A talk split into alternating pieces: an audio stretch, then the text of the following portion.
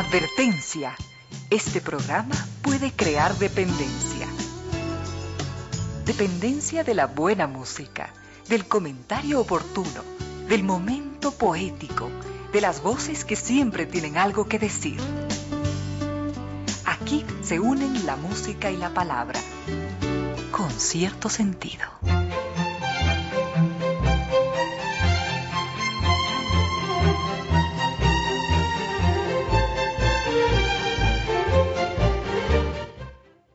Bienvenidas, bienvenidos, gracias por sintonizar Radio Suceso 101.7, gracias por compartir estas horas de música, comentarios y entrevistas. Y ojalá, ojalá al final de la jornada, como siempre, podamos imaginar con esos favores que la fantasía nos hace, podamos imaginar que rendimos un real, justo y merecido homenaje a la inteligencia, a la sensibilidad, a la autoestima, a la confianza y a la alegría de vivir. Y siempre, siempre a las ganas de luchar de todos, donde quiera que nos encontremos, a las ganas de luchar por una vida más digna en lo individual y en lo colectivo y en esa tarea de cada tarde, de cada jornada, de manera generosa, inteligente, leal, nos acompañan ustedes con sus correos a las casillas. Reina Díez, arroba radiosucesos.net o Ramiro Díez, arroba radiosucesos.net. También lo hacen a través de redes sociales como Twitter a los usuarios arroba Ramiro Díez o arroba Reina Victoria DZ.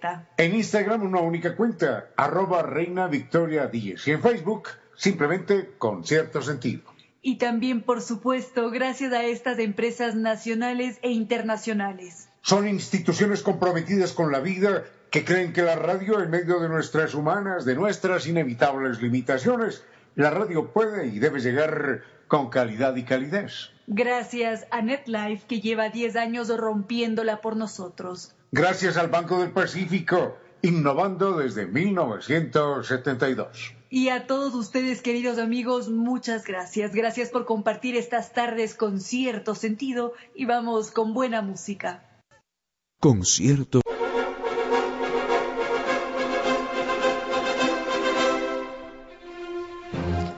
Queridos amigos, estamos apenas revisando sus mensajes porque como siempre ustedes se mantienen allí en contacto a través de redes sociales. Nos escriben a través de Facebook con cierto sentido. Ustedes van a ver allí nuestro icono, está tanto Ramiro como yo en, en esta fotito de portada.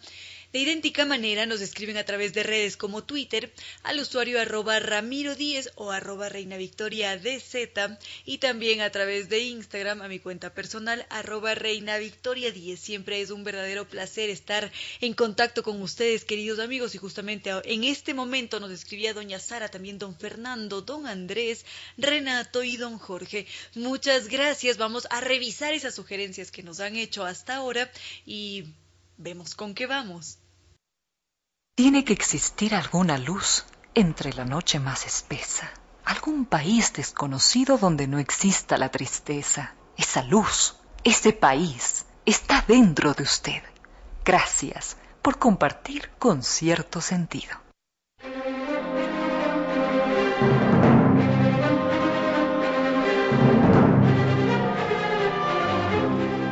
Continuamos, queridos amigos. Por acá veo que don Fernando justamente nos había preguntado por los peces, por su existencia.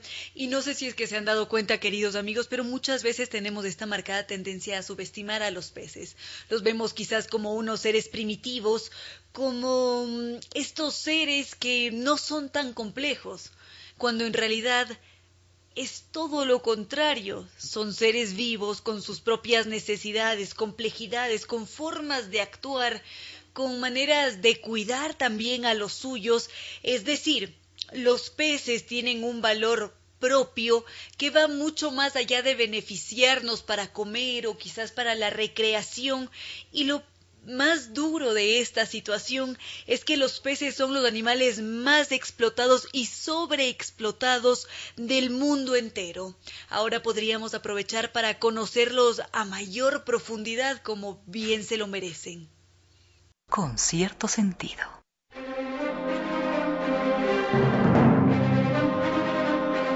Continuamos, queridos amigos. Habíamos dicho que don Fernando nos preguntaba por los peces, estos seres que muchas veces los damos por sentado. Ellos están allí siempre. Su existencia nos parece de lo más corriente. Disfrutamos comerlos, pescarlos. Y a veces, aunque no podamos esto afirmarlo de una forma general, parecería que nos olvidamos que son seres vivos y que tienen su propia existencia, sus formas de comportarse, que también poseen conciencia y algo que también parecería que olvidamos con mucha regularidad es cómo estos animales son los más explotados y sobreexplotados en todo el mundo. Basta con revelar algunas cifras. Entre 1997 y 2007, cada año habíamos matado entre el billón y los 2.7 billones de peces y en estas cifras no estaban incluidos aquellos que eran pescados por recreación o quizás de forma ilegal o que habían sido capturados por estas redes gigantescas de forma incidental para luego ser descartados para más adelante morir después de todo ese ajetreo que habían vivido durante esa pesca. Tampoco se ha tomado en cuenta a esos peces que son utilizados como cebo para conseguir otros peces y tampoco se han contado a todos esos peces que sirven como alimento en las granjas o en las camaroneras. Entonces, solamente para hacernos una idea de cuán desmedida es esta cifra, podríamos hacer toda una fila india de peces desde la tierra hasta el sol y viceversa, es decir, una ida al sol desde la tierra, una regresada hacia la tierra, y aún así nos sobrarían cientos de miles de millones de peces para continuar haciendo otros trayectos. Entonces todas estas muertes de los peces se dan prácticamente a diario. Y es por eso que se suele decir que damos por sentado su existencia un estudio, mm, esto realizado por la FAO, había revelado que durante los últimos 70 años todos los cálculos estadísticos de pesca no eran reales, porque como ya lo habíamos dicho, hay varios mm, varios seres que se han quedado por fuera de ese conteo. Por ejemplo, para realizar esas estadísticas que se dieron entre 1997 y 2007, no se incluyó todo este sector de la pesca industrial. Entonces, estos seres no solamente viven siendo cazados, sino que cómo mueren. Estos peces casi siempre mueren por asfixia cuando salen de, de su entorno y están allí en el aire, o quizás mueren porque son aplastados por toneladas de otros peces que caen encima, mueren de diferentes formas, quizás con la presión que también experimentan al salir de su hábitat natural, y esto es realmente duro, porque son miles de millones de peces los que fallecen, son cifras abrumadoras y estos seres tienen una existencia propia. Son individuos así como nosotros, con sus propias complejidades, con sus formas de funcionamiento, con su propia capacidad para albergar a otros seres. Hay algo bellísimo con los peces y mm, es este fósil que se encontró que había sido preservado intacto, estaba perfecto y es ese primer fósil que da noticias sobre otro individuo que es capaz de albergar a otro ser vivo en su vientre, es decir, que hubo un antepasado acuático que funcionó así como nosotros. Así como los seres humanos cargamos en el vientre a ese nuevo ser que va a llegar a este mundo, hubo una especie que ya está extinta, por supuesto, que también albergó en su vientre a otro pez. ¿Esto qué quiere decir? Que esos peces obligatoriamente tuvieron que mm, presentar una forma de mantener relaciones así como lo hacen los seres humanos. Así de impresionantes son los peces, y a veces parecería que lo único que hacemos es englobarlos a todos en la categoría peces, y olvidamos toda la magia que está allí, latiendo, que está tan viva en todas las entrañas de los mares, de los océanos, de los lagos, en fin, los peces son apasionantes y enseguida continuamos con su historia. Con cierto sentido.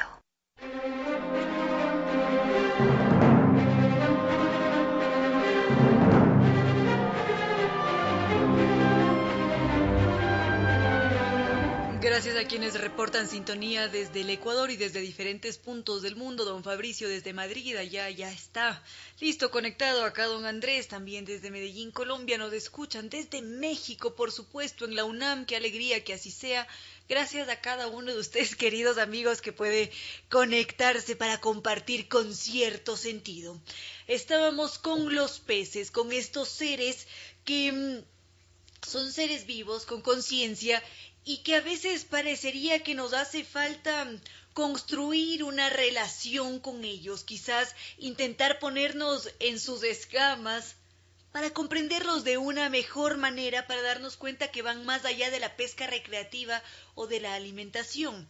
Entonces, cuando nos acercamos a los peces, es cuando descubrimos toda su magia, porque los peces, tal cual, peces, categoría peces, engloba una diversidad inmensa y fabulosa de un grupo de diferentes especies. Estas mismas especies están divididas en diferentes grupos, habrá en el mundo más o menos, y de las que han podido ser estudiadas, unas 30.000 especies.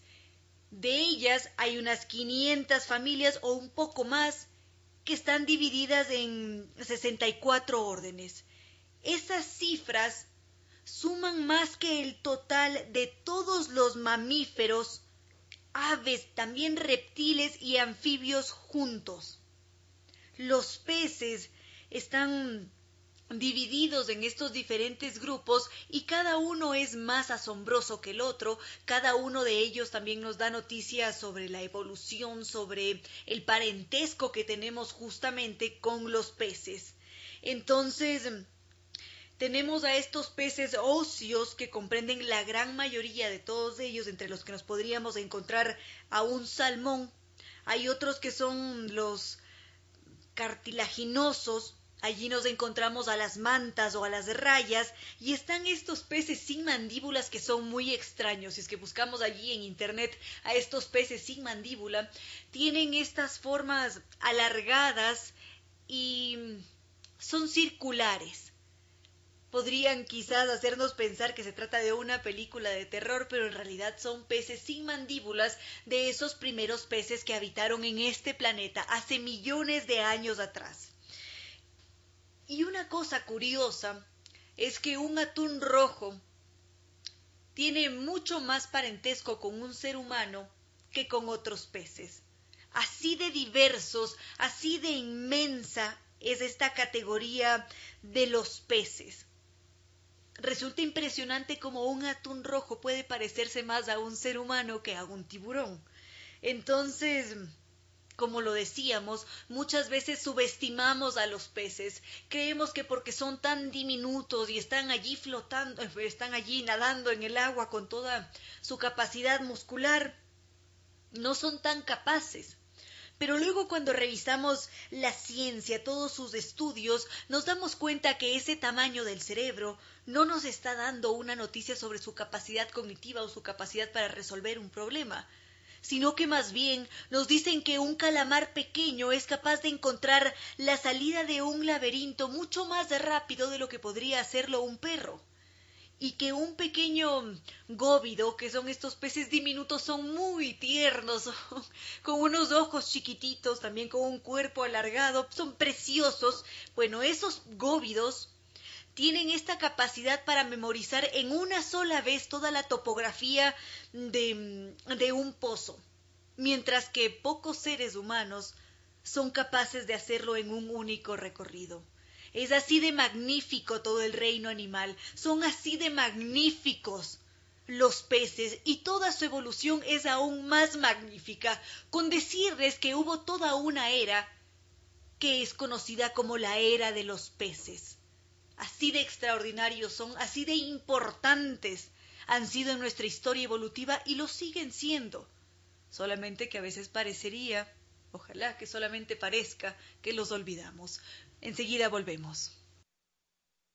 Con cierto sentido.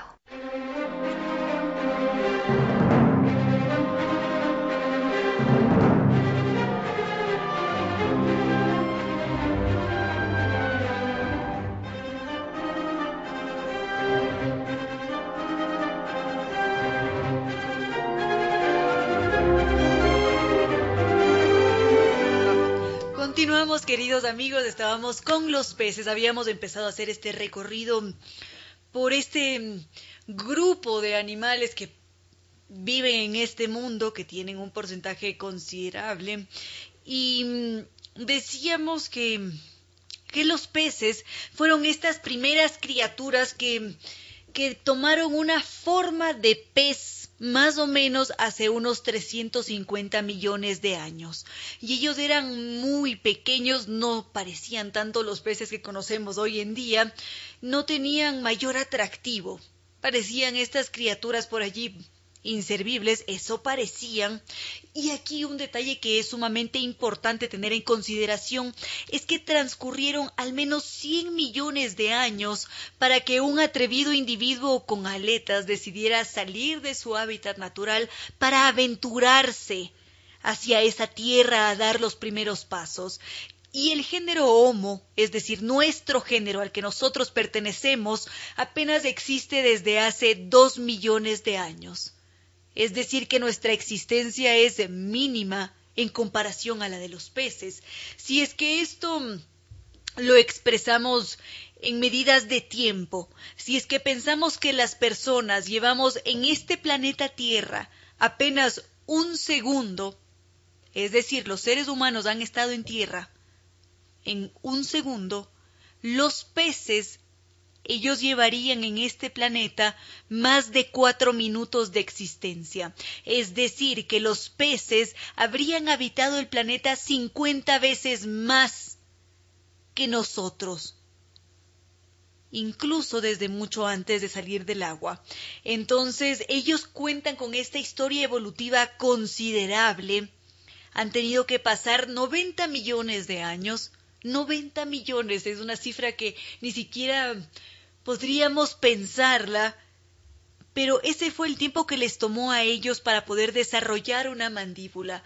Decíamos que hay un grupo de peces que no es tan numerosos, son siquiera unas 115 especies más o menos, que no poseen mandíbula, son de esos primeros peces que se formaron en este mundo Pasaron unos 90 millones hasta que finalmente ya la desarrollaron y esto para ellos era el equivalente a una navaja suiza para nosotros. Era la herramienta más útil con la que ellos podían contar porque les servía para triturar, para conseguir un nuevo alimento, para decirle al otro, eh, mucho cuidado, cuidado te aproximas a mi ser porque te puedo hacer daño. Entonces, estos peces durante un buen periodo de la historia pudieron gobernar. Hay toda esta era que es conocida como la gran era de los peces. Y durante todos estos años de evolución, ellos se diversificaron de forma constante, multiplicaron su especie, por supuesto, y ahora en esta fecha presente que se genera este interés por estudiar las otras especies, por saber cómo se comportan, si quizás pueden ser beneficiosas para los seres humanos o cómo pueden ayudar a mantener los ecosistemas o en general qué es lo que sucede con todos los seres que pueblan este planeta, la ciencia se ha encontrado con un bloqueo. Porque para poder estudiarlos es necesario ir hacia las profundidades del mar porque es allí donde se encuentra el mayor hábitat de toda la Tierra y donde están la mayoría de estas especies que han sido inexploradas. Justamente es allí en donde están los peces. Y es por eso que nos encontramos con un bloqueo, porque no todos pueden ser estudiados como nos gustaría, no siempre los seres humanos nos podemos aventurar a las profundidades del mar donde la presión no podríamos resistirla. Sin embargo, Nada es imposible.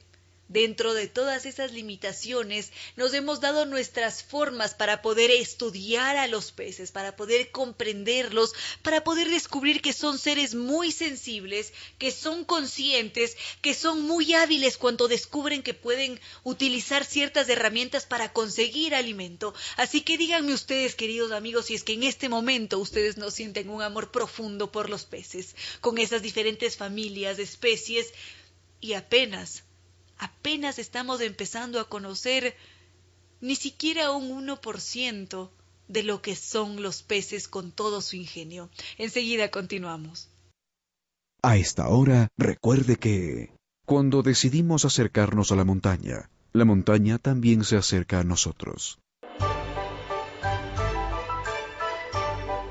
Filósofos que enseñaron a pensar y a vivir y que siguen enseñando a vivir y a pensar por encima de los siglos.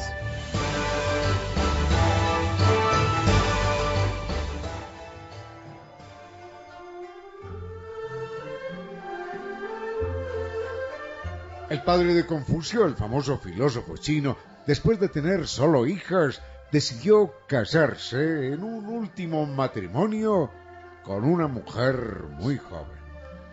Ella, atemorizada por haber tenido un matrimonio con un hombre que la superaba con muchos años de edad, decidió subir a una montaña para conversar con los dioses. La leyenda cuenta que cuando ella ascendía a la ladera, vio que las hojas de las plantas y los árboles se erguían a su paso y que los troncos se inclinaban en forma reverencial mientras entraban en quietud y silencio los vientos y las aguas de los arroyos. La naturaleza entera, decían los campesinos, rendía homenaje a esa joven por llevar en su vientre a un ser humano tan valioso.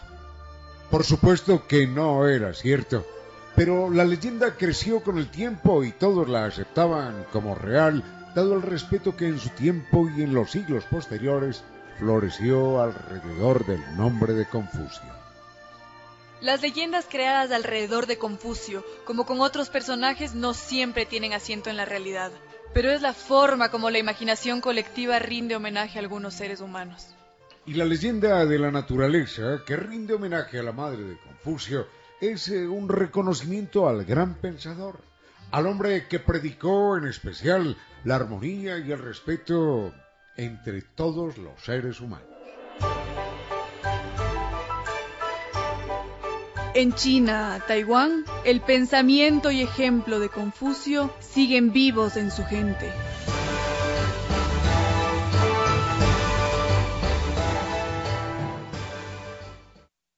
En algún lugar de la realidad existe la fantasía. Con cierto sentido.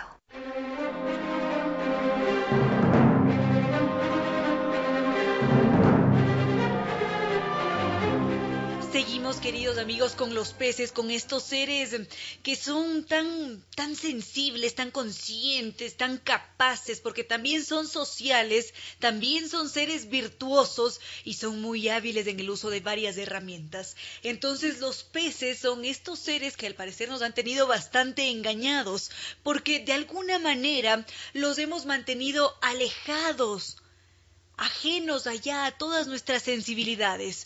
Probablemente esto ha sucedido porque carecen de expresiones faciales detectables para nosotros y por eso no los sentimos tan cercanos. Quizás. O tal vez por otra parte podríamos pensar que parecen un tanto mudos o por el lugar que han ocupado en toda nuestra cultura humana. Es probable que por ese motivo no les hayamos dado ese valor que se merecen porque muchas veces lo que sucede es que vemos al pez como la trucha que vamos a pescar cuando estamos de vacaciones o porque es ese individuo al que vamos a pescar porque queremos comernos algo fresco y distinto. Pero estos animales van mucho más allá.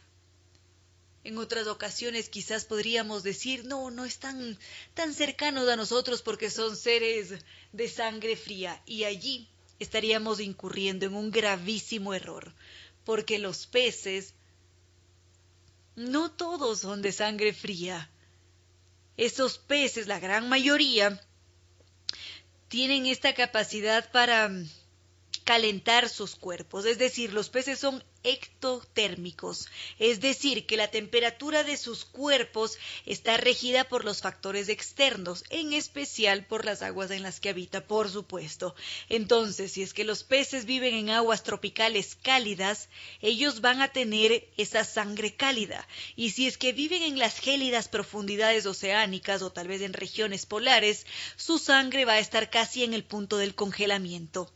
Entonces, hay otros grupos de peces, en cambio, que son endotérmicos, es decir, que ellos mantienen sus temperaturas corporales más elevadas que la de su entorno, y si es que lo logran hacer, es porque ellos capturan el calor que ha sido generado por su potente musculatura. Ellos son muy fuertes para nadar en la presión del agua y mm, se ha descubierto que los atunes son capaces de conservar la temperatura muscular entre los 28 y 33 grados Celsius. Y mm, las aguas en las que habitan estos atunes van entre los 7 y 27 grados. Es decir, que no son seres de sangre fría y no son unos seres tan parcos como los vemos, sino que son mucho más. Vamos a hacer una respectiva pausa, cafecito, tecito y volvemos. Con cierto sentido.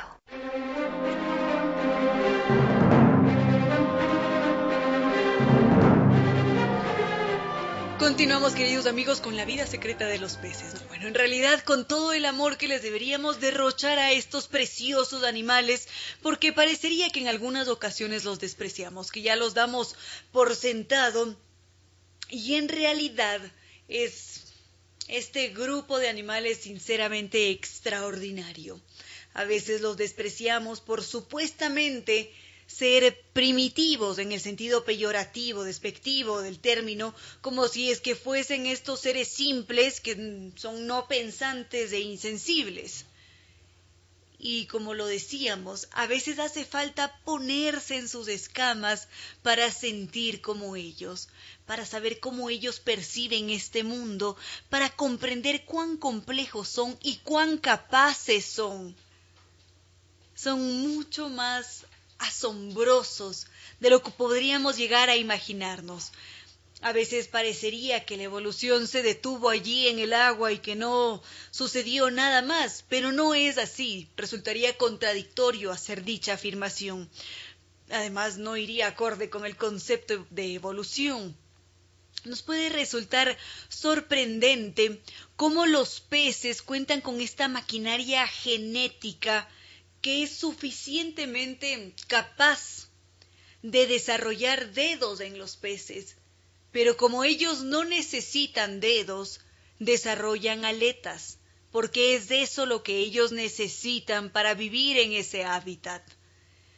Y no podríamos olvidar tampoco otra similitud que tenemos con ella y con ellos y que es muestra también de esa evolución, que es la musculatura esa musculatura que los mantiene calientes, que les permite navegar por esas aguas profundas, es un producto de la evolución y nosotros también la tenemos. Basta con sentir ese abdomen que tenemos, ese mm, six-pack, como suelen llamarlo que los deportistas lo tienen muy bien marcado, mientras que otros quizás lo tienen cubierto por algo de tejido graso, pero está allí. Esa excelente musculatura que nosotros también poseemos es una característica que viene desde ese entonces, es decir, que existe desde hace millones de años atrás, que es una característica compartida con los peces, fueron ellos quienes la desarrollaron originalmente, fueron esos primeros ancestros nuestros, los peces. La única diferencia es que nosotros somos de un género distinto, somos Homo sapiens, nuestra estructura se ha acoplado a nuestras necesidades, a nuestros hábitats, y por eso no somos réplicas, pero sí que encontramos ese origen allí, en conjunto. Esos peces son organismos mucho más antiguos, pero no por eso son más simples, no por eso no merecen un lugar en este mundo, sino todo lo contrario, son dignos de admiración, de respeto. Y ahora que lo recuerdo, hay un poema de D.H. Lawrence que se llama El pez. Vamos a ver si es que lo encontramos con toda la magia de Internet o si es que ustedes lo encuentran, queridos amigos, y nos lo pueden pasar para ver si es que lo compartimos en este espacio. Con cierto sentido.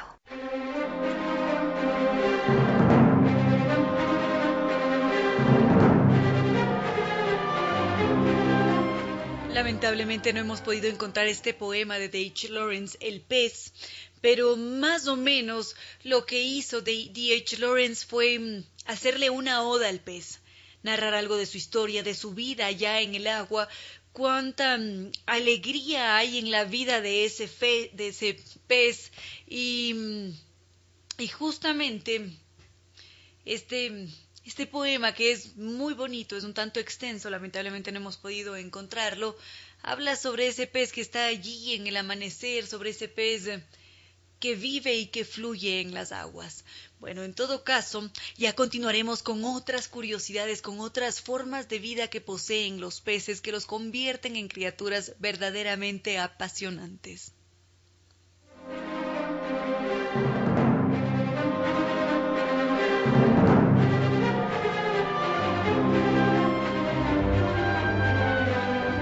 Banco del Pacífico nos recuerda que podemos empezar el año al día con los prediales fácil, rápido y sin salir de casa con la banca virtual intermático de Banco del Pacífico.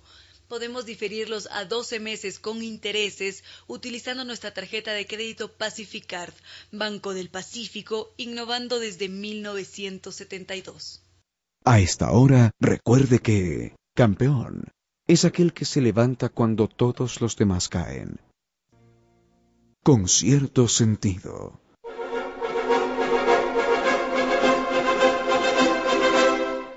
¿Cuáles son los problemas más grandes de Quito y de las grandes ciudades? Pregunta un oyente. Eh, en Quito, en Quito quizás uno de los grandes problemas, o el más grande problema, es de, algunos dicen de la movilidad. el problema en Quito empieza a ser el, no el de la movilidad, sino el de la inmovilidad. Hay horas en las cuales simplemente eh, esa cosa que llamamos tráfico y que ya, ya no es tráfico porque ya no, no circula nada, esa cosa que llamamos tráfico simplemente no existen. Los, los vehículos no alcanzan a circular ni siquiera a la velocidad de, de los peatones. Por eso alguien decía que Quito se ha convertido en una ciudad de primera, de primera marcha, ¿no? Porque es imposible mientras uno conduce poner la, segunda o, la tercera marcha. Y otro chiste muy quiteño es que el parque más importante de Quito no es ni la Carolina, ni el parque metropolitano, ninguno de estos parques, sino el parque automotor. Enseguida venimos con esto, acerca de los problemas de Quito y en general de las grandes ciudades, porque no solamente son los problemas que uno ve, los grandes, grandes problemas, como el del tráfico, sino otros, otros que no se ven, también empiezan a ser amenazantes. Con cierto sentido.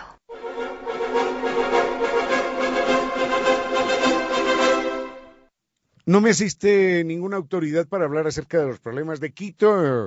Eh, digo, no me asiste ninguna autoridad, salvo la de ser un, un, ciudadano y nada más, alguien que sufre los problemas, pero no soy ningún experto en la materia. Mi opinión no pasa de ser eso, una, una simple opinión eh, volviendo con esto del humor quiteño, tan, tan increíble en los momentos precisamente más dramáticos.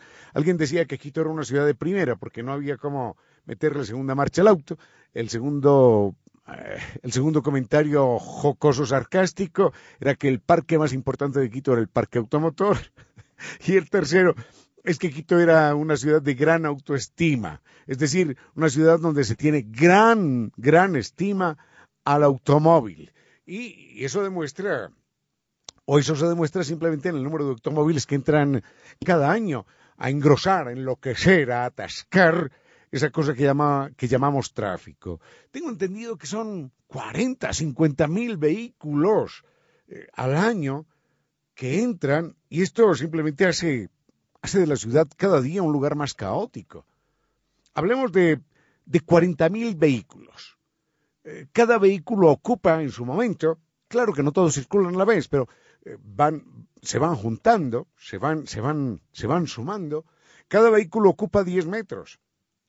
La distancia que guarda el vehículo con otro, con el de adelante, con el de atrás, más el propio espacio que ocupa, son 10 metros. Por 40.000 estamos hablando de, de 40 kilómetros, 40 kilómetros nuevos de vías que requeriríamos cada año en la ciudad. Obviamente no hay dónde construir 40 kilómetros. Y el día que construyamos 40 kilómetros más, alguien decía es que un puente por encima, un puente por debajo. Estas cosas son soluciones absolutamente temporales.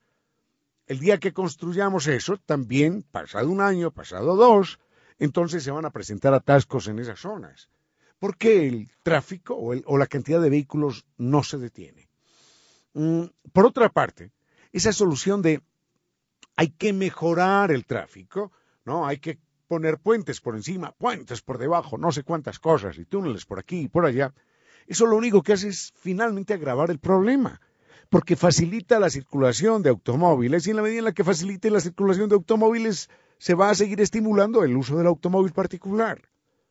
Es como si una persona tiene sobrepeso y ya le queda la ropa estrecha y entonces encuentra que la única solución al sobrepeso es comprar una talla más grande y a los tres meses tiene que comprar otra talla más grande y a los dos meses más grande y al mes otra más grande. Y habrá un momento en el que esa persona no se pueda levantar de la cama, porque no entendió que el problema era distinto a que la ropa le estuviese apretando. El número de vehículos nos está apretando todos los días, pero la solución no es facilitarle la circulación a esos vehículos, sino desincentivar el uso del vehículo particular. Y eso solamente se, se logra, se alcanza con un mejor sistema de transporte público, que en Quito no existe. Hablo de transporte público, no de transporte colectivo privado, que muchas veces se confunde lo uno con lo otro. Enseguida volveremos con algo más acerca de la ciudad. Con cierto sentido.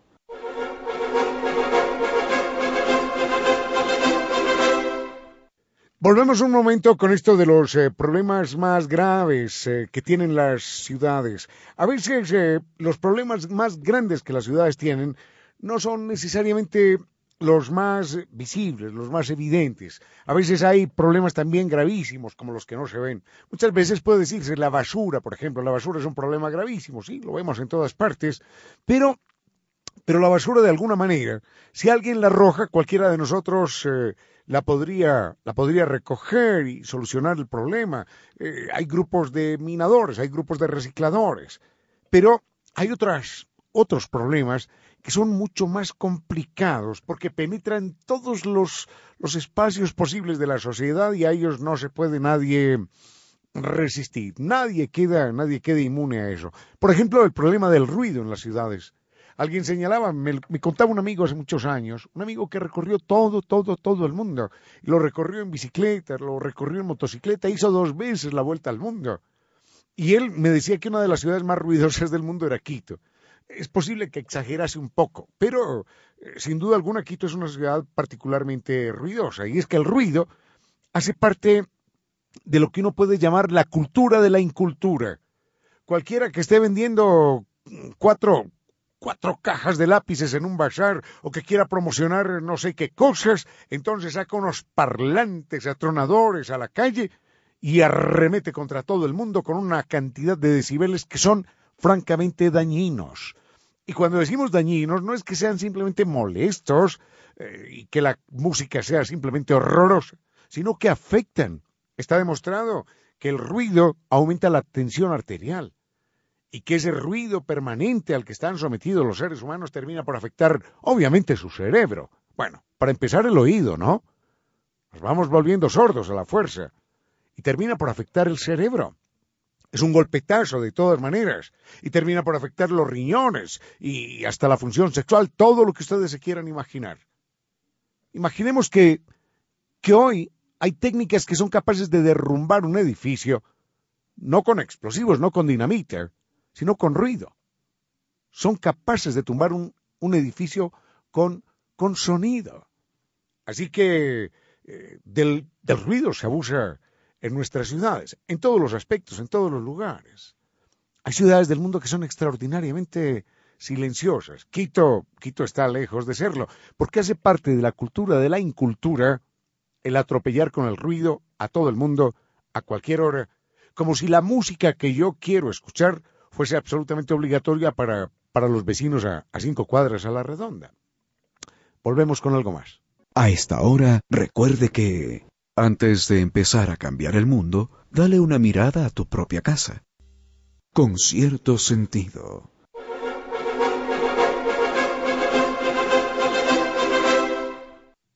Cuando consideramos los problemas de las ciudades nos seguimos rigiendo por una visión absolutamente primitiva. Y es que lo que vemos es cierto y lo que no vemos simplemente, simplemente no existe. Bueno, como estamos acostumbrados al ruido, entendemos que cualquiera da un pitazo por cualquier cosa. Así puede haber una fila de 20 carros adelante y el tipo que está en el puesto 25 o en el puesto 30 no tiene ningún inconveniente en hacer, sonar su pito para, para que todos los demás desaparezcan. Pero no van a desaparecer, por supuesto. Simplemente esta persona, esta persona ha aumentado la cantidad de, de contaminación, en ese caso sonora, a la ciudad. Y ese que ha recibido el pitazo y la bocinazo y el bocinazo y el golpe de claxon se va a comportar después de una manera más torpe, una o dos o tres cuadras más adelante. Es una bola de nieve. Y, y obviamente se observa también una relación de poder cuando se hace uso del pito, del claxon, de la bocina. Y es que el carro grande, el carro poderoso, le pita al carro que considera más pobre, más bajo, de menor poder. Entonces la marca Rolls Royce, por decir cualquier cosa, eh, le, suelta el bocinazo al pobre Pichirilo. El Pichirilo no puede soltarle un bocinazo al Rolls Royce, no es capaz, porque hay toda una filosofía del, del fascismo. Yo poderoso, yo te grito, yo poderoso, yo te exijo, yo poderoso, yo te atropello.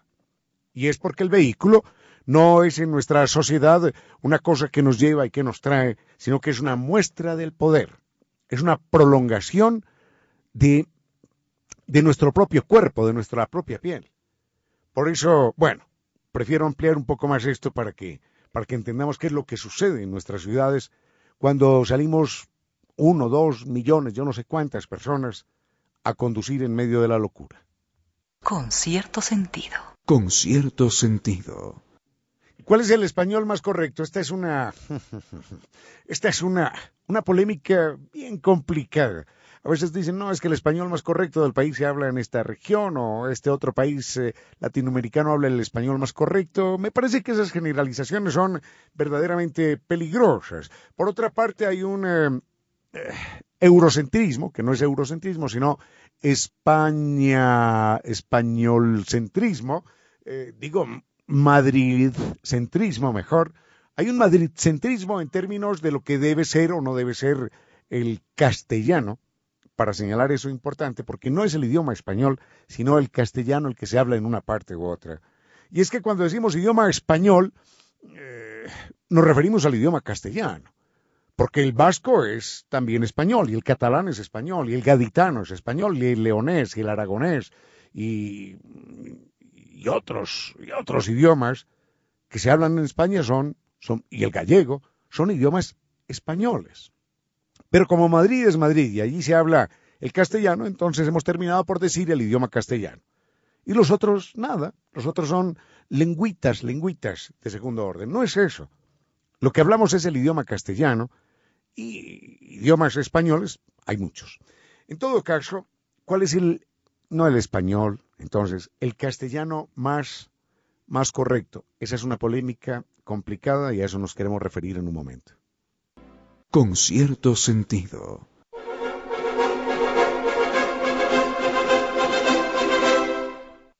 Decíamos que hay una visión eh, madrid-centrista mm, en términos de catalogar lo que es y lo que no es correcto en el idioma castellano.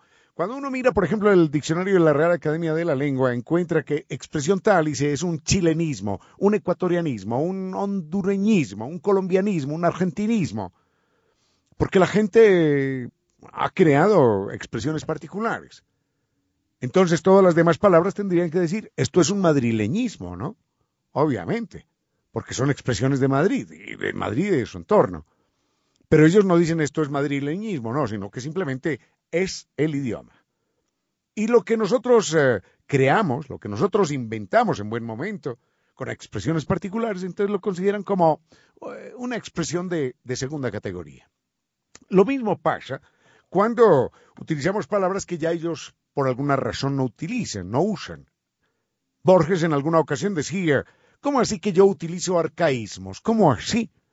Porque le decían, señor, usted utiliza arcaísmos, es decir, palabras que ya no existen. Y él decía, ¿cómo que, cómo que utilizo arcaísmos? ¿Yo qué culpa tengo? ¿Yo qué culpa tengo de que ustedes se hayan olvidado de la lengua? Yo no tengo la culpa. Yo utilizo palabras castizas. Y cuando decimos castizas, no nos referimos a palabras castellanas, que a veces la gente dice, ¿esto es castizo? Para preguntar si es un castellano correcto. Castizo quiere decir que tiene casta, es decir, que tiene memoria, que tiene elegancia, que tiene altura. Uno puede hablar un alemán castizo, un, inglés castizo, un, un, idioma árabe castizo. Castizo es de casta, no de, no de castellano. Mm, en fin, eh, hoy no, no, no puede afirmarse tranquilamente que, los hondureños hablen de una manera errada y los ecuatorianos utilicen palabras que no son, porque cada lengua va buscando su propio, su propio, su propio sendero, su propio cauce. Hay errores, sí, gramaticales terribles, pero, pero en términos generales uno no podría afirmar que, que haya eh, un idioma mejor hablado en una parte que en otra. Cada pueblo va buscando sus mejores formas de expresión. Con cierto sentido.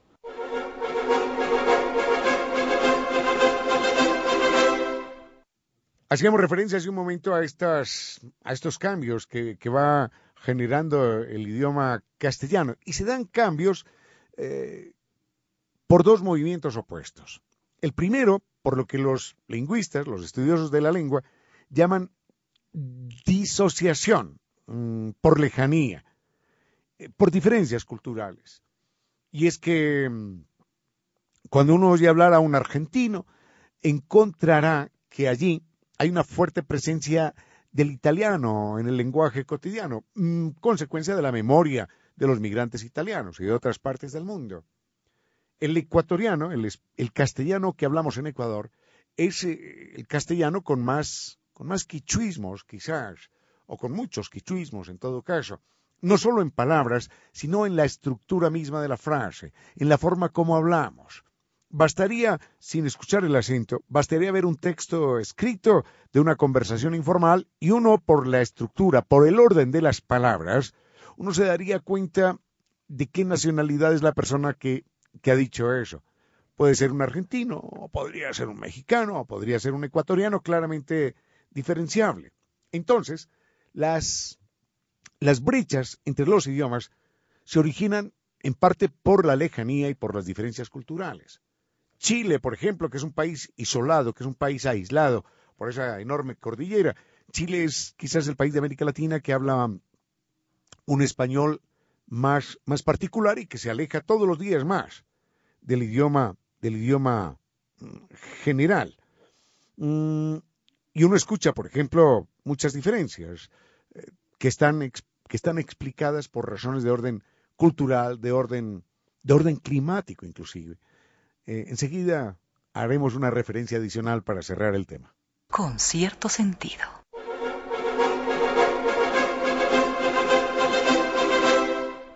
Recordábamos que los eh, idiomas empiezan a diferenciarse por razones de orden cultural, de orden, político, de orden hasta climático, por supuesto. Y, la disociación por lejanía es, muy importante. Por ejemplo, si decimos eh, en Quito un calentador, un calentador es eh, ese traje que nos ponemos, esa ropa especial que nos ponemos para hacer deporte. Porque Quito en su momento, ahora ya no, pero Quito en su momento era una ciudad fría. Con el calentamiento global estamos viviendo como, en cualquier lugar de la costa. Pero Quito normalmente fue siempre una ciudad fría. Entonces, para hacer deporte, para estar al aire libre, nos poníamos un calentador algo que nos abrigara. Mientras tanto, ese mismo traje en, Medellín, Colombia, o en Cartagena, Colombia, o en Caracas, ese mismo traje no se llama, no se llama calentador, porque allí no se trata de calentarse, sino de sudar. Y le dicen una sudadera. Un calentador eh, en otras partes se entiende como un calefón. Entonces, en alguna ocasión, un amigo que venía justamente desde Caracas me decía, mira, mira qué, promoción tan extraña la de este almacén. Cómprate un par de zapatillas y, te regalamos un calentador. Dice, pero, pero ¿cuánto cuesta ese aparato para calentar el agua comparado con, con el par de zapatillas?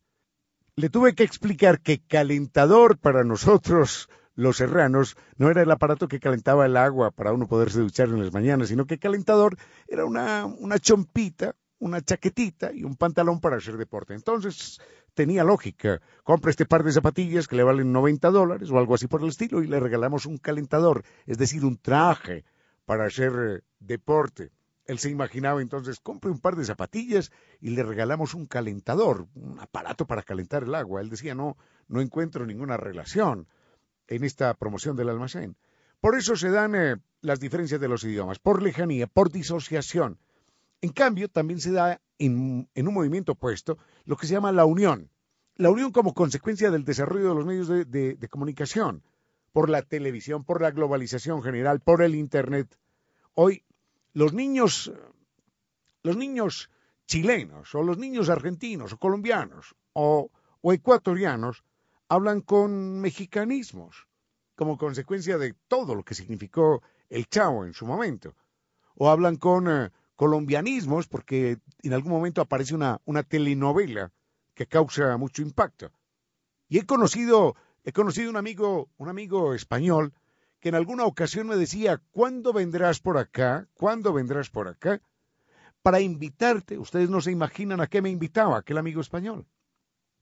¿Cuándo vendrás por Barcelona para invitarte a mi Pichai? Oh, ¿Se dan cuenta? Un catalán hablando quicho. ¿Cuándo vendrás por acá, por Barcelona, para invitarte a mi Pichai? Y él había aprendido esta palabra mm, a partir de los, de los migrantes ecuatorianos allí. Bellísima palabra, además, que tenemos en el quicho.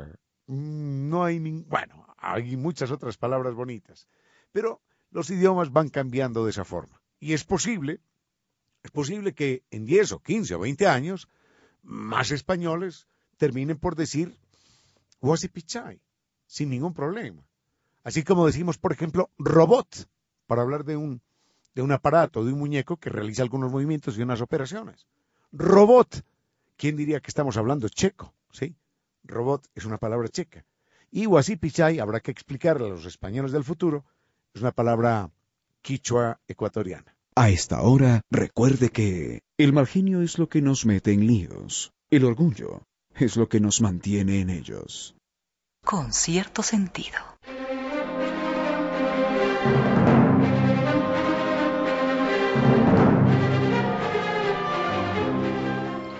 Muchas gracias queridos amigos por estar aquí siempre. Gracias a Don Galo.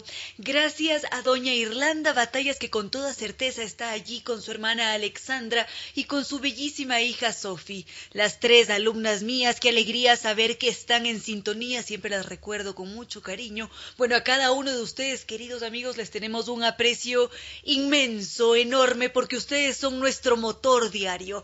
Así que es una verdadera alegría a diario, saber que contamos con su presencia, saber que están, así como justamente nos describía doña Lorena Orrego.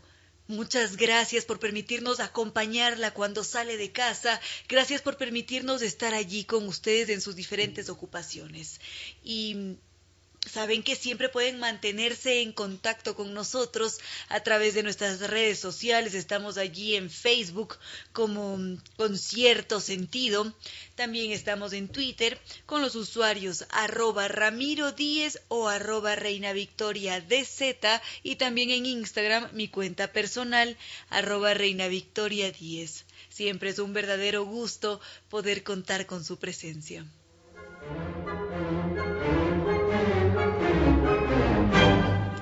Banco del Pacífico nos recuerda que podemos empezar el año al día con los prediales fácil, rápido y sin salir de casa con la banca virtual intermático de Banco del Pacífico.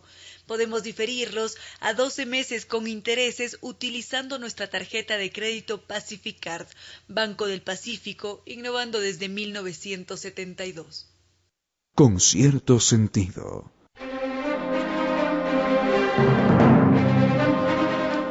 Nos acompaña Glenda Rosero Andrade. Ella es guayaquileña, artista, pedagoga musical y también es madre. Y viene a este espacio con una propuesta artística interesantísima con el colectivo Dos Guaguas. Esta artista guayaquileña tiene una licenciatura en artes plásticas, un magíster en estudios del arte, Ambos los ha obtenido en la Universidad Central del Ecuador. Adicional a esto, cuenta con un magíster en estudios avanzados de literatura española e hispanoamericana de la Universidad de Barcelona. Ha obtenido varios reconocimientos por su trabajo artístico y en esta ocasión está aquí visitándonos porque nos trae, te digo algo, una bellísima propuesta que nace, bueno, ya será ella quien nos cuente su historia, más bien le queremos dar una muy cálida bienvenida a este espacio a Glenda Rosero. Muchísimas gracias, eh, Reina Victoria. Gracias por eh, la invitación. Te cuento que este es uno de, de mis espacios radiales preferidos, así que no me la creo. es un verdadero gusto contar con su presencia y además conocer de cerca su trabajo contar con, con, un colectivo, como colectivo Dos Guaguas, que es necesario para despertar en nosotros ese interés social, de buscar otras salidas, de ver con otros ojos la vida a la que nos hemos acostumbrado, porque muchas veces lo que nos sucede es que estamos tan acostumbrados a que quizás hay que amarrarse los zapatos que ya lo damos por sentado. Y algo similar sucede con la maternidad. Y olvidamos todo lo que está atrás, todo lo que implica ser madre, porque es un arduo trabajo. Así que vamos primero con el colectivo Dos Guaguas. ¿Cómo nace? ¿Cuál es su propuesta? Sabes que el colectivo, yo, yo les digo colectivo, ¿no? Pues finalmente soy yo la que ejecuto, pero hay todo un engranaje de producción que es esta parte familiar, justamente a lo que tú te estás refiriendo. Damos por sentado muchísimas cosas y en este surgir de ideas, eh, cuando nace el colectivo, viene justamente de esto, del darme cuenta que la maternidad es un eje transversal en mi vida. Yo no dejaba de ser madre ni cuando estudiaba ni cuando trabajaba, o sea, estaba siempre presente y, era algo que me cruzaba totalmente eh, en compañía de primero Sergio, ¿no? Y, y después de Amelia, que es mi hija menor, por eso es que le llamo colectivo, que es de a tres, pero de a uno, porque las ideas salen entre los tres, entre las dinámicas de la vida familiar, las dinámicas de maternidad, las dinámicas de lo cotidiano, eh, pero, pero claro, finalmente soy yo la que los ejecuta, pero es, es, es muy bonito, eh, y ahora que el, el, proyecto ya lleva bastante, bastante tiempo, bastantes años, sentir que eso me ha permitido también observar cada movimiento no de una manera obsesiva, ¿no? sino con ojo de lupa, siempre diciendo, eh, a ver, este, este momento eh, es oro, este momento eh, debo de, de, de, retomarlo muy, muy, muy para mí, porque estoy criando no solamente niños, son futuros adultos. Entonces es un, es un momento de, conciencia, son revelaciones de, de, de, verdad que, que han hecho que, bueno, a mí eh, este, esta cuestión del proyecto me ha provocado cosas muy bonitas a nivel personal también. Es decir, que Colectivo Dos Guaguas nace desde lo íntimo, desde lo más profundo del ser, y finalmente se convierte también en un proyecto social porque esto tiene un impacto en quien recibe finalmente los productos artísticos finales. Exacto, exacto. Sabes que sí, sí pasan pasan muchas cosas con esto del colectivo. O sea, yo eh, había recién eh, terminado mi, mis estudios en arte y bueno, pues cuando uno termina los estudios tiene un montón de objetivos, metas, eh, ganas de hacer cosas, pero yo estaba con mi hijo chiquitito de meses y me planteaba mucho ese por qué no puedo avanzar, por qué no puedo seguir, por qué se me hace tan difícil. Eh, vinieron procesos de frustración en donde también eh, eh, me decía, no, no, no hubiera querido ser madre para poder seguir avanzando hasta que un día dije, no, o sea, yo estudié artes, así que se estudia artes para reflexionar, para expresar, así que vamos a, a, a, reflexionar y a expresar lo que en este momento estoy sintiendo y ahí comienzan estos estos procesos, que es lo que yo primero llamo la bitácora materna. ¿okay? Comienzo ya a relatar qué lo que pasa con este sentir de la maternidad, a despojar muchos tabúes, muchos pensamientos bastante románticos que se tienen con esto de la maternidad y poco a poco se ha ido madurando porque es lo que dices, ¿no? Finalmente hay un impacto social ahora se discute mucho más acerca del papel de la maternidad, acerca de estas ideas caducas sobre eh, esta, esta forma tradicional de, de ver eh, a la maternidad, de, pensar sobre el papel que debe ejercer la madre o cómo debe de ejercerlo, ¿no? Eh, entre un montón de discusiones más. Ahora es una discusión que está en boga. Esto es algo que hace unos cinco o seis años en realidad no se lo hablaba mucho.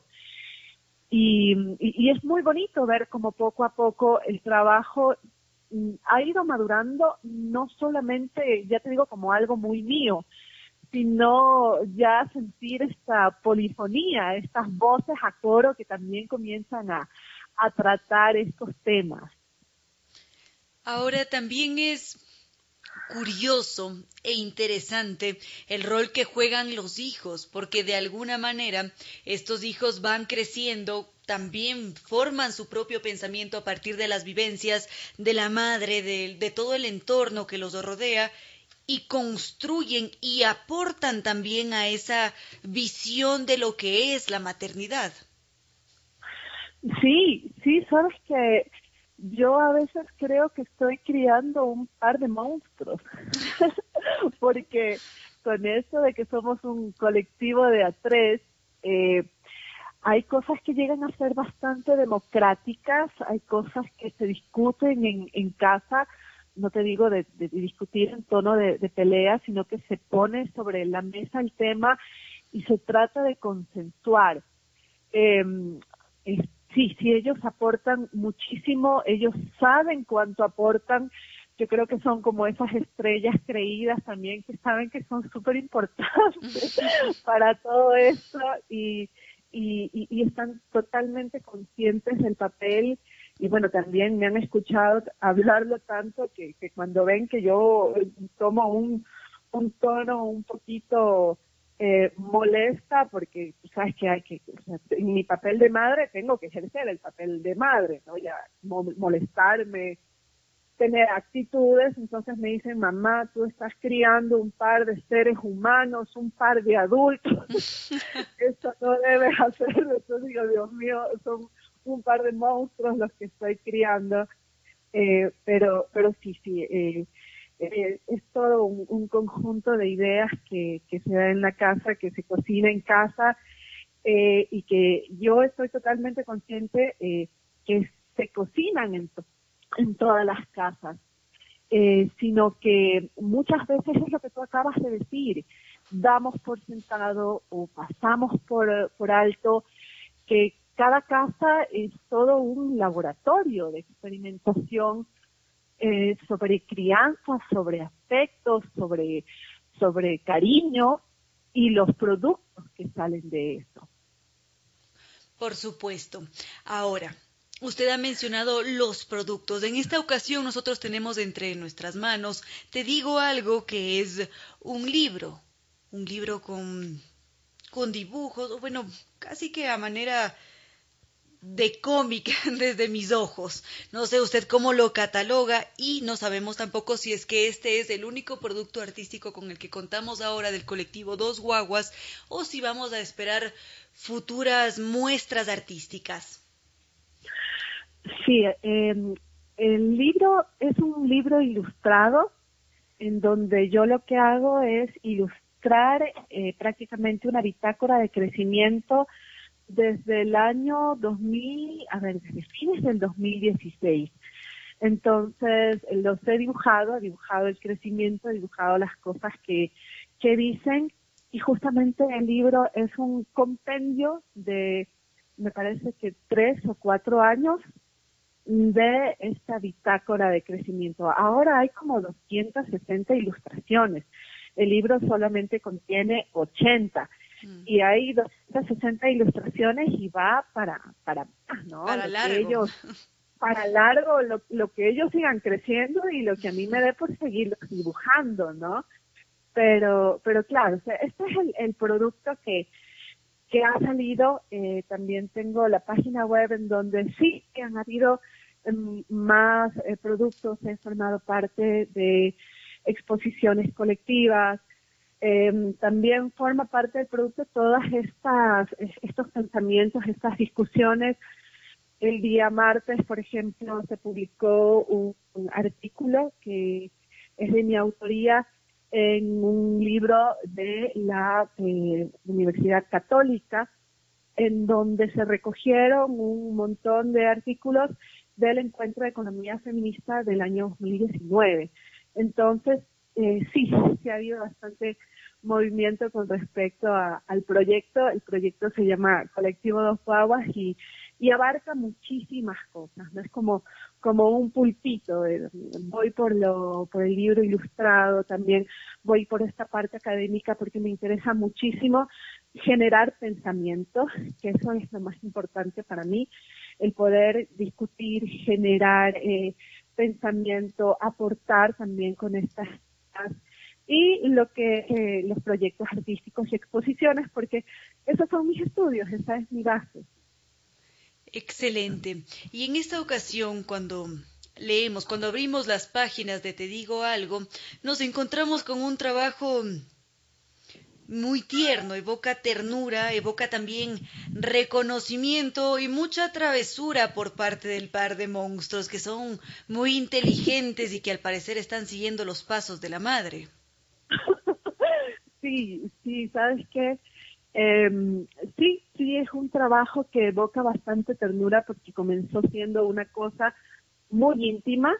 No, cuando comenzó no lo proyecté con la magnitud que ahora tiene, porque comenzó con, con recoger una frase. Yo estaba recién aprendiendo a manejar y mi hijo, este, cuando este, le dijo a alguien, no sé, o yo estaba dando retro y dijo cuando mi mami da retro el golpe avisa. Fue una cosa así, me pareció súper chistosa y, y la anoté y puse un par de fotos de ellas y de ellos y puse la frase de Sergio y dije, esta es la primera perla. Y de ahí comenzaron las perlas, ¿no? Las cosas que ellos decían y el, el dibujo para recordar sobre todo cómo lo decían esto era una cosa muy mía, era muy, muy de, de, atesorar esos momentos, de atesorar el crecimiento. Pero claro, poco a poco ya comencé a darme cuenta que este atesorar es una es, es un relato materno, es un relato íntimo que se construye desde, desde las casas, desde las familias. Eh, y que y que sí, que es una es una voz que a veces está como escondida, como dada por sentada, como, como desvalorizada, incluso podría decirlo cuando cuando son cosas que me parecen tan tan valiosas, ¿no? Porque porque dentro de la casa es donde nos nutrimos de los cariños, de los afectos, de las emociones para con todo ese armazón, para con toda esa fuerza ir a batirnos a ese mundo tan tan duro, ¿no? Entonces, finalmente, este laboratorio que tenemos aquí adentro eh, yo estoy totalmente siempre, ¿no? Pongo, pongo el pecho a las balas y enarbolo la bandera que eh, debería ser mucho, mucho más reconocido, pero no con estos tintes románticos, sino lugares de verdadera producción de saberes, de verdadera producción de aspectos que quizá por no estar contabilizados en, en, una hoja de Excel, entonces a lo mejor no, no forman parte de, de discursos mucho más duros. Por supuesto que sí. Ahora, ¿qué espera usted a futuro de este proyecto? Si bien es cierto, nos está haciendo un llamado a, a pensar, a reflexionar, a ver de forma distinta la vida y a acoger también de una forma diferente los diferentes, valga la redundancia, roles que cumplimos en esta sociedad. Pero, ¿qué espera usted de todo este colectivo Dos Guaguas? La verdad es que justo eh, Mira, por ejemplo, con, con esto del artículo que salió el día martes, a las personas que mencioné en el artículo, lo primero que hice fue pasarles el documento y decir, mira, pasa eh, salió el artículo, mencioné lo que se está haciendo con respecto a la labor materna, a, este, eh, a cómo nos sostenemos, a cómo hay esta red, y sería bonito eh, poder seguir sosteniendo estas, estas redes, seguir hablando de esta, de estos temas que me parecen súper importantes. O sea, yo por mi lado, de alguna manera seguir proyectando, seguir haciendo más cosas, no solamente el tema de las perlas, que, que, es algo que ya lo, los mantengo, lo seguiré sino también esto de seguir eh, creando importante mantener una voz, una voz que vaya más allá de lo coyuntural, una voz que tenga un discurso sostenido, que forme parte de una convicción, porque yo estoy segura que a partir de eso es que ya comienza a hacerse eco y se vuelve mucho, mucho más fuerte. Y como yo te digo, esto es una, una cosa que no estaba en discusión hace quizá unos, bueno, me refiero al país, ¿no? Porque en otros países ya, ya eran cosas de las que se discutían, pero aquí ha sido muy, muy complicado este, comenzar a, introducir estos temas de, de mirar eh, estos matices que tienen las maternidades.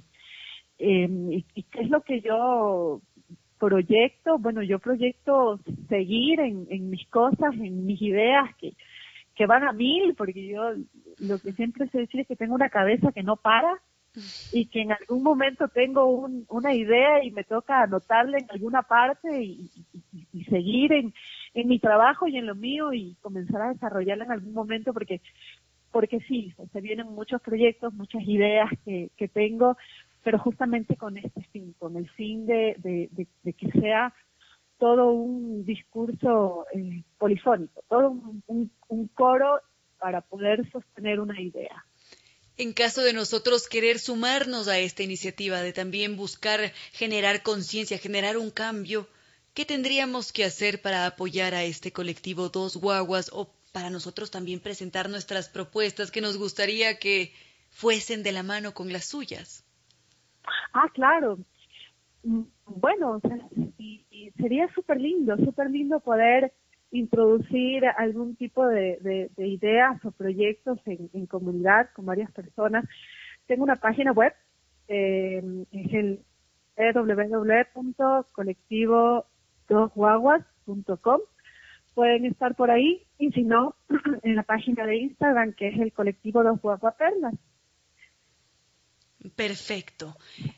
Glenda Rosero, estamos muy agradecidos con su presencia en este espacio. Lamentablemente ya hemos llegado al final de este programa, pero en todo caso, le deseamos los mejores augurios para este proyecto y que sí que se genere ese cambio y conciencia social.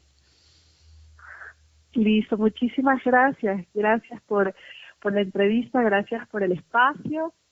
Eh, estoy realmente, realmente satisfecha y feliz. Este siempre será su espacio.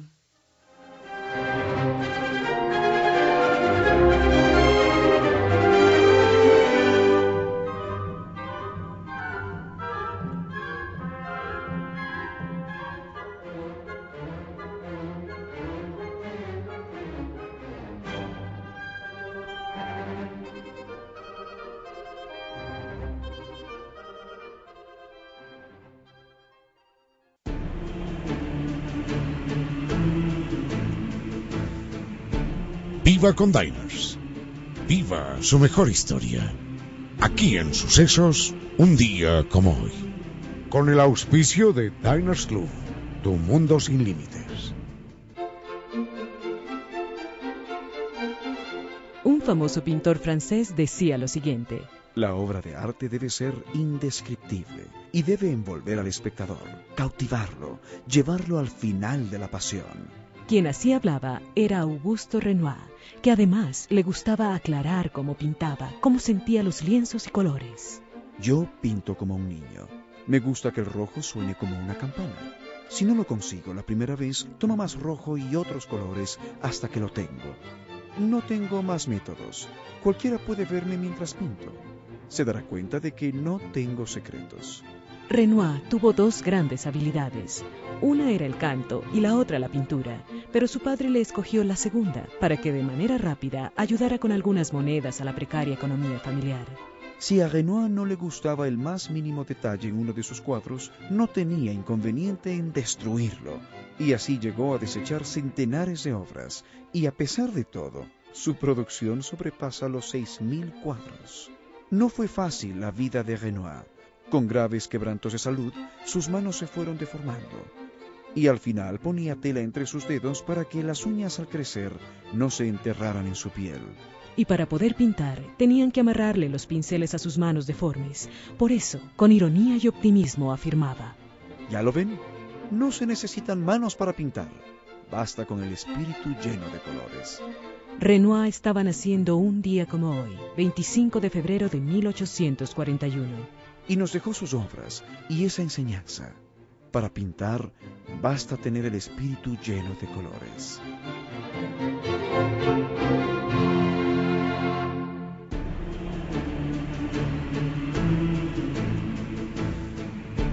Viva con Diners. Viva su mejor historia. Aquí en Sucesos, un día como hoy.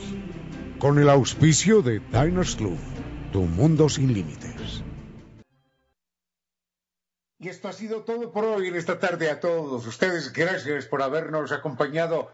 Gracias por compartir con cierto sentido. Sin ustedes ninguna alegría sería posible, ningún esfuerzo tendría razón de ser. Gracias por acompañarnos. Y también gracias a la presencia de NetLife que lleva 10 años rompiéndola por nosotros. Y gracias al Banco del Pacífico, recuerden, innovando desde 1972. Al doctor Giovanni Córdoba en Controles, muchísimas gracias. A ustedes, fuerte abrazo, los queremos mucho.